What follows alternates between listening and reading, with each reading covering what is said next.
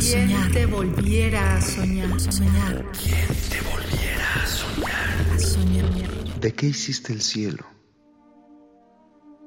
¿De qué hiciste el cielo, maestro? ¿De maíz azul para comerlo?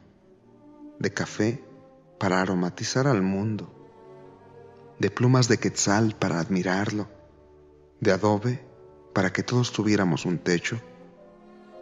Oí decir en los puertos que ese cielo es tu tálamo, que miras hacia afuera de él, buscando cómo llevarnos contigo cuando tu partida sea inminente.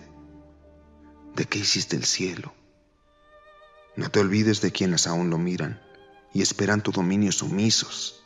Por eso construyen para llegar a ese lugar, a tu creación más perfecta.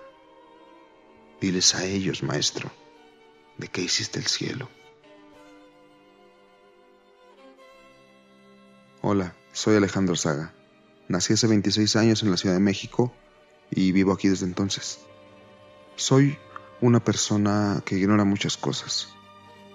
Entonces concibo la poesía como un método especulativo con el cual puedo lucubrar sobre ontología, teología, muchísimo sobre política, esperando que al volver a leerlo tal vez las cosas humanas tengan un poco más de sentido.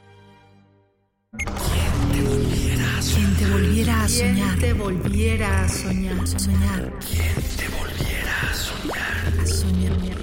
Radio UNAM. Experiencia sonora.